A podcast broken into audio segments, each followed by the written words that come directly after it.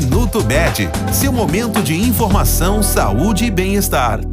Seguindo o tema desta semana, a gestação, hoje falaremos sobre os principais exames feitos nessa fase. Logo na primeira consulta do pré-natal, é solicitada uma bateria de exames de sangue e urina para avaliar a saúde geral da gestante e identificar se há algum risco especial para a boa evolução da gestação. A primeira ultrassonografia é realizada logo após a descoberta da gravidez e a segunda deve ser feita entre a 11ª e a 13ª semana de gestação. No segundo e no terceiro trimestres, são realizados exames para avaliar o desenvolvimento do bebê, acompanhar a saúde da mãe e mapear os riscos inerentes ao momento do parto.